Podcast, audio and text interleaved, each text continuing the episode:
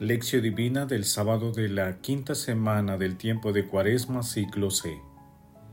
Se acercaba la Pascua de los judíos y muchos de aquella región subían a Jerusalén antes de la Pascua para purificarse.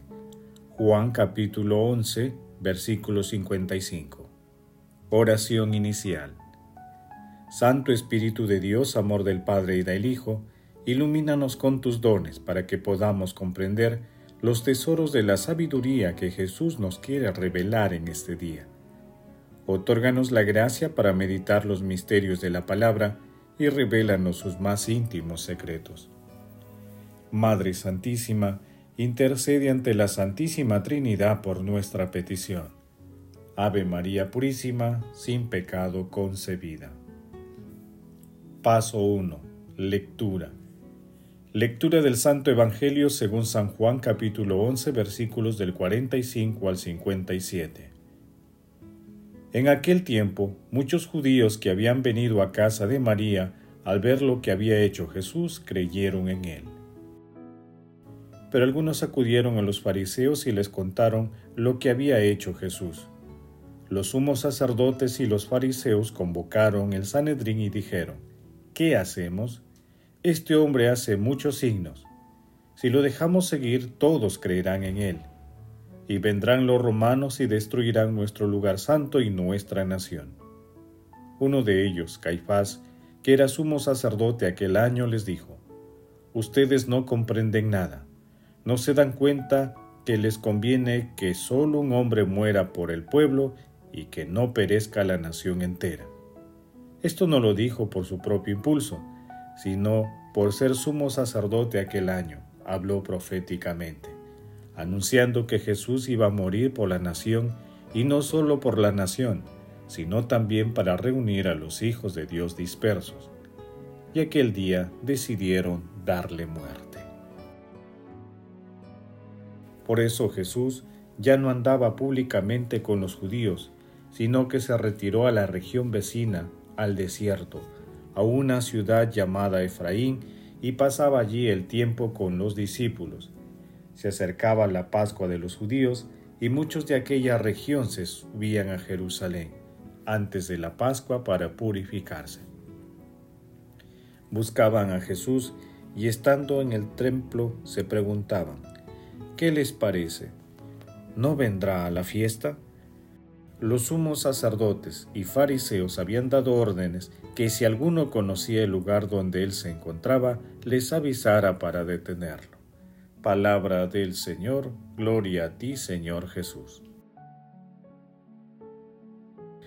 ¿Durante cuánto tiempo con el pretexto de la culpa de un solo hombre, el pecado de Adán, continuarán siendo arrastrados a un final cruel los patriarcas, los profetas, los mártires, los confesores, las vírgenes, las viudas, los que observan la castidad del matrimonio, todas las edades, ambos sexos e incluso los niños que ignoran el bien y el mal?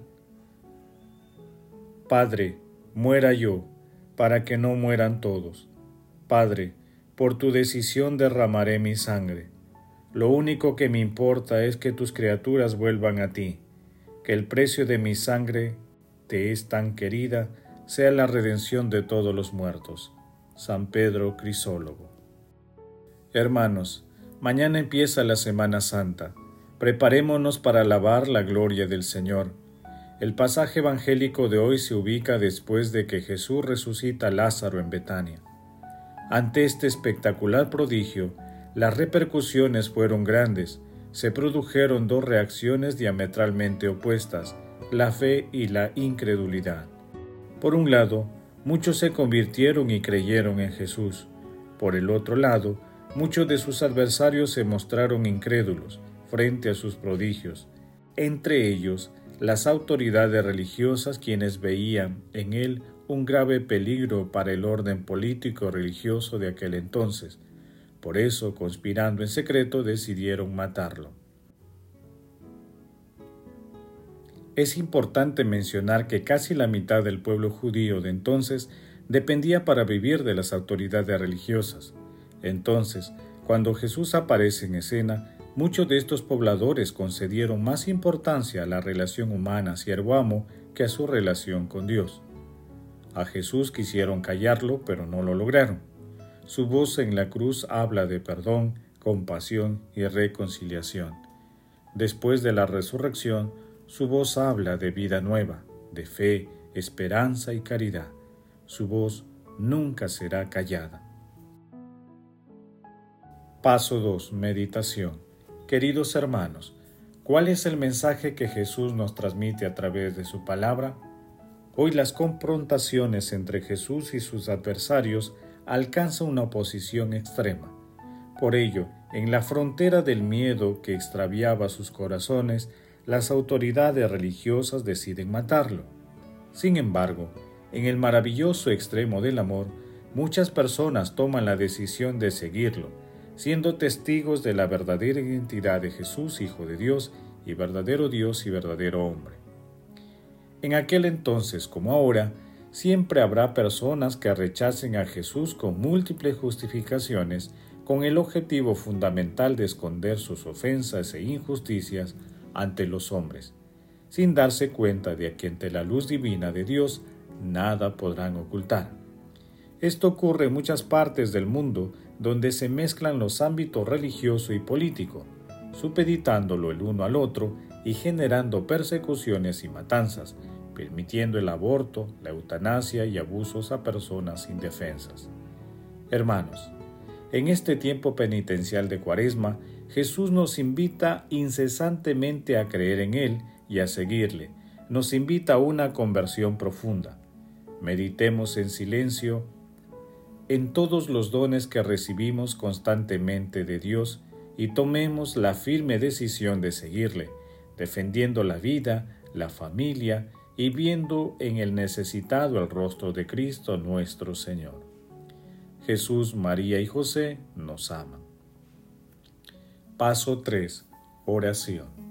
Oh Dios, que has hecho a todos los renacidos en Cristo pueblo escogido y sacerdocio real, concédenos querer y realizar cuanto nos mandas, para que el pueblo llamado a la vida eterna tenga una misma fe en el corazón y una misma santidad en los actos. Gracias Padre Eterno por todas las personas que trabajan directa e indirectamente enfrentando la pandemia y ayudando a quienes sufren persecuciones y exilios forzados por las guerras que azotan a la humanidad. Otórgales la fortaleza y el gozo de servirte a través de aquellos hermanos. Gracias, amado Jesús, por tu ejemplo. Gracias, amado Jesús, por tu sacrificio, porque eres el Cordero de Dios sin mancha, que nos trae vida, libertad y esperanza en la vida futura. Bendito seas por siempre, bendito por toda la eternidad. Amado Jesús, santificado por el Espíritu Santo, te pedimos que nos libres de los miedos que muchas veces extravían a nuestros corazones. Envíanos la fuerza de tu Espíritu para no desanimarnos ante los desórdenes del mundo. Amado Jesús, que los moribundos y los que ya han muerto obtengan tu misericordia y tomen parte en tu gloriosa resurrección Madre Santísima Reina de los Ángeles, intercede ante la Santísima Trinidad por nuestras peticiones. Amén. Paso 4. Contemplación y acción. Hermanos, contemplemos a nuestro Señor Jesucristo con un texto del Padre Mata el Mezquín. En cuanto apareció el extraordinario poder de Cristo, se manifestaron sus milagros y se difundieron por todas partes sus acciones y obras que tanto llamaron la atención por su esplendor. Inmediatamente los sumos sacerdotes, los escribas, los fariseos y todos los que se servían de la religión para procurarse de qué vivir, empezaron, en primer lugar, a levantar sospechas sobre él, después a atacarle y más tarde a intentar cogerle en fallo, en las palabras y en las acciones, al final, no les quedó nada más que conspirar en secreto, tramando a toda prisa para eliminar a aquel extraño si no querían arriesgarse a perder el prestigio y ver aumentar la indiferencia respecto a ellos, como dijo el mismo sumo sacerdote.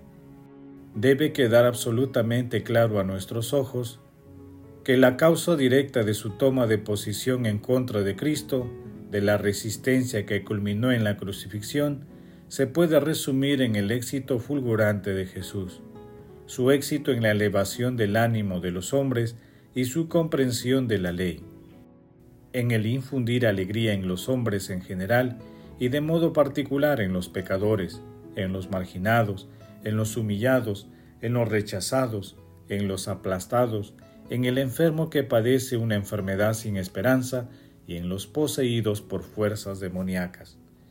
El éxito de Cristo, su amor, su compasión y su ternura fueron la causa de todos los sufrimientos padecidos y de la crucifixión.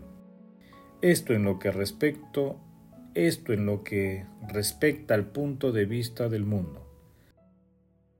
Ahora bien, en lo que se refiere a Dios Padre, es verdad exactamente todo lo contrario. En la cruz, el designio del Padre y el consentimiento plenamente obediente y alegre del Hijo se revelaron como la salvación del mundo. Así los que creen en Cristo y en su pasión no morirán jamás. La cruz, el arca nueva que transporta todo tipo de criaturas, todavía pasa por el diluvio del mundo y los horrores de la muerte, hasta llevar a sus pasajeros de manera segura al puerto del cielo, al mundo de la paz eterna. Queridos hermanos, en este tiempo penitencial de Cuaresma y ante los signos que Dios realiza en nuestras vidas, creamos en Él y sigámosle. Renovemos el propósito de leer la palabra de Dios y llevarla a la práctica. Nunca dejemos de invocar al Espíritu Santo para que nos fortalezca y acompañe en nuestro camino glorifiquemos a la Santísima Trinidad con nuestras vidas. Oración final. Gracias Señor Jesús porque tu palabra nos conduce por caminos de paz, amor y santidad. Espíritu Santo, ilumínanos para que la palabra penetre lo más profundo de nuestras almas y se convierta en acción. Dios glorioso, escucha nuestra oración. Bendito seas por los siglos de los siglos. Madre Santísima, intercede ante la Santísima Trinidad por nuestra petición. Amén. El Señor esté con ustedes y con tu Espíritu. La bendición de Dios Todopoderoso, Padre, Hijo y Espíritu Santo, descienda sobre ustedes y los acompañe siempre. Amén. Bendigamos al Señor, demos gracias a Dios.